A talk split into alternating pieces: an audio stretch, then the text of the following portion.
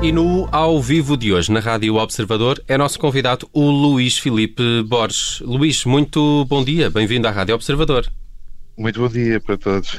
Olha, para quem gosta de viajar, eh, o Luís eh, teve a oportunidade de viajar com, com o Luís pelas eh, nove ilhas dos Açores sem sair do sofá. Uh, tivemos este programa na RTP chamado Mal Amanhados. Tu és natural de Ponta Delgada e juntamente com o Nuno Costa Santos, também ele um açoriano, uh, percorreram nos Mal Amanhados estas nove ilhas do arquipélago.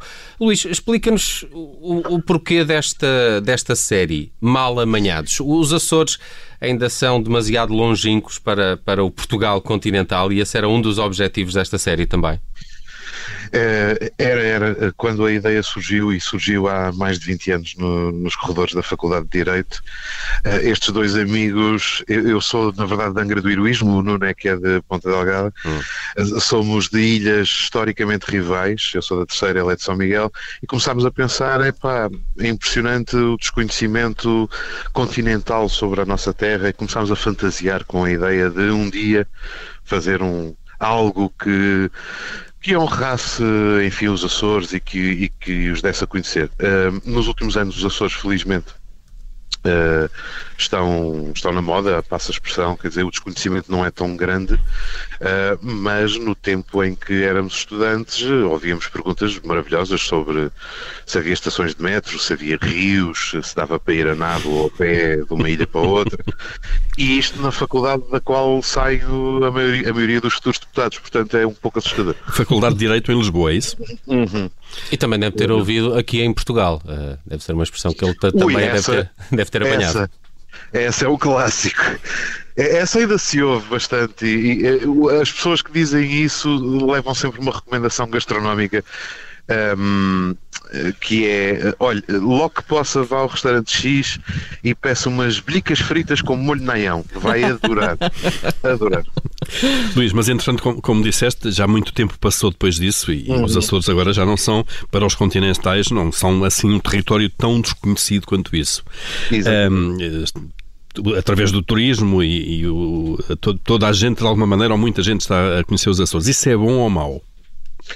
Uh, estava a ser estava a ser essencialmente bom uh, tirando este ano terrível que, que, que, acabou nos últimos seis anos os Açores foram a região do país que mais cresceu na área do turismo e, e o turismo enfim, é escusado será dizer que era uma das áreas que alavancava a nossa economia em geral.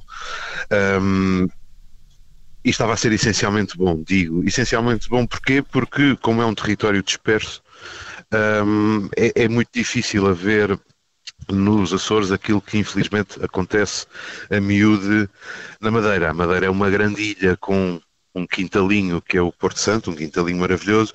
As concentrações em massa são muito mais uh, uh, fortes na, na, Madeira, mas São Miguel, que é a maior ilha açoriana, já começava a sentir um pouco, já começava a ter um, um pouco desse, desse excesso uh, turístico um, que não é, enfim, não é interessante a nível de, do próprio equilíbrio e da, e da sustentabilidade. Hum. Esse, esse potencial problema deixou de acontecer pelo pior motivo de todos, que é a situação que o mundo inteiro vive de, de, de pandemia, não é? Hum. Mas, também, mas também em termos de, de pandemia, eh, deixa-me só perguntar esta questão: é que uh, muitos portugueses viraram-se para os Açores e para a Madeira, não podendo uh, ir para fora do país. E, portanto, provavelmente tiveste aí também um aumento do turismo, mas também do conhecimento dos portugueses sobre os Açores. Uh, olha, que nem, nem por isso, quer dizer, as quebras turísticas eh, em 2020 foram na casa dos 70 e tal por cento, portanto não me parece. Eh, eh, enfim, acredito que há um nicho de pessoas, de facto, há de ter aproveitado esta situação para, para conhecer as ilhas, mas eu penso que desde março do ano passado uhum. que uh, não viajar não está propriamente no, na lista das 20 prioridades que, que a maioria das pessoas se lembra. É? Claramente, é? sim. Luís Filipe nós começámos por falar aqui da, da, da, série do programa na RTP, uh, eh, Os Mal Amanhados, que agora vira livro, uh, sim, ao contrário sim. daquilo que é habitual, não é? O que é que nós encontramos? Que vai na segunda edição já? Exatamente. exatamente. O, que, é, o que é que nós encontramos neste, neste mal amanhados versão impressa? Uh, encontra metade do, do, livro é a alma do, do, programa e essa alma a alma dos 10 episódios do programa são as pessoas uh, com quem nós nos cruzávamos e nos sentávamos à mesa em cada um dos, dos territórios ilhéus, aqueles que são os verdadeiros protagonistas da série e que, e que fazem, uh, são uma espécie de, de galeria de friso representativo da, da, da, sociedade açoriana, que é uma sociedade, enfim, muitíssimo transversal, onde encontramos desde o pastor até ao, ao, ao, ao jovem empreendedor, eh, desde o açoriano de solo e de sangue até à pessoa que veio de fora e que adotou os Açores como o seu território. E, e mesmo uh, bastantes quando digo pessoas de fora, digo muitos estrangeiros. Uh, há casos fantásticos. A Ilha das Flores, que é uma ilha que tem menos de 4 mil pessoas, uh, é uma ilha onde vivem 13 nacionalidades. Portanto, é bastante bastante interessante. A outra metade do livro é material inédito em relação à série, é um diário de rodagem, uh, são uh, algumas, alguns episódios curiosos, uh, desabafos e segredos de bastidores, coisas que não, se, que não fazia sentido mostrar no, no programa. E depois tem algo que eu me orgulho imenso, que é esta série que foi orgulhosamente emitida com o carimbo da RTP Açores eh, nas redes sociais, no online, foi, foi o conteúdo mais visto da, das plataformas RTP, ultrapassando um milhão de pessoas e, e recebeu como coincidiu com, com este período em que estávamos, estávamos, e aqui estamos nós, confinados novamente, de repente havia ali uma viagem que, que era possível de ser feita e creio que isso acabou por aproximar as pessoas e chamar mais gente para o projeto. E então recebeu um feedback eh, online absolutamente avassalador e muito, muito carinhoso e eu fiz uma seleção, uh, cada capítulo do livro que é dedicado a uma das ilhas termina com uma seleção de, desses comentários, dessas mensagens que foram, que foram chegando hum. e, que são, e que são muito mais do que muito bom parabéns, como vimos. Não, a, a esmagadora maioria desses comentários são pessoas que acabam por trazer uh, ainda mais histórias, ainda mais curiosidades, ainda mais conteúdo que enriquece esta, esta declaração de amor aos Açores e, portanto, que trazem, trazem outros protagonistas, trazem outras partilhas trazem outro conhecimento sobre a região. Hum. A, a, série, como o livro, são, são, são viagens muito pessoais, são uh, encontros com as pessoas, alguns parecem um, que são muito naturais, até são fortuitos. Foi, foi, foi assim sim, realmente? Sim, sim.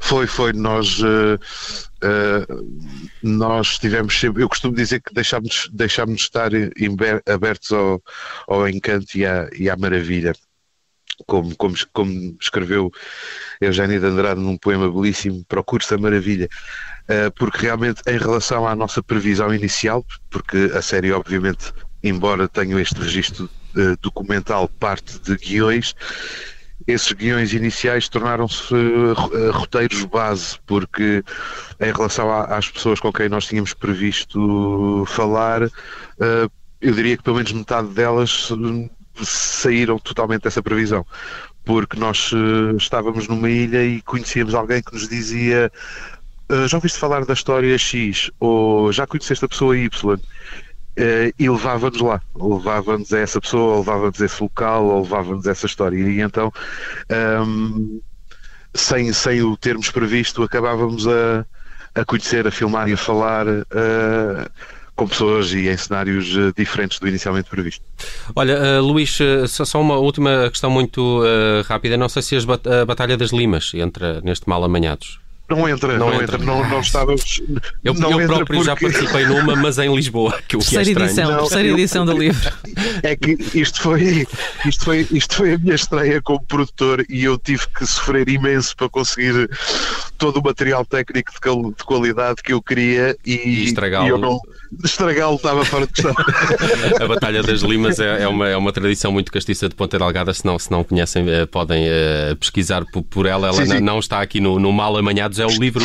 Diz, diz. Pesquisem, pesquisem e comprem o capacete, por favor. Sim, sim. Uh, fiquei um pouco pisado da última vez em que participei numa e, como te dizia, foi, foi, foi em Lisboa. Uh, olha, uh, mal amanhados é então o título deste, desta viagem aos Açores, às nove ilhas dos Açores, um retrato e uma carta de amor de, de Luís Filipe Borges e também do Nuno Costa Santos. Dizer ainda que há fotografias do Diogo Rola neste livro que vai já na segunda edição e que foi o nosso destaque hoje no ao vivo aqui das manhãs 360 do Observador. Luís, muito obrigado por teres eh, passado. Um grande abraço. Muito obrigado. Daqui até aos Açores. Obrigado, um abraço a Um abraço, até breve.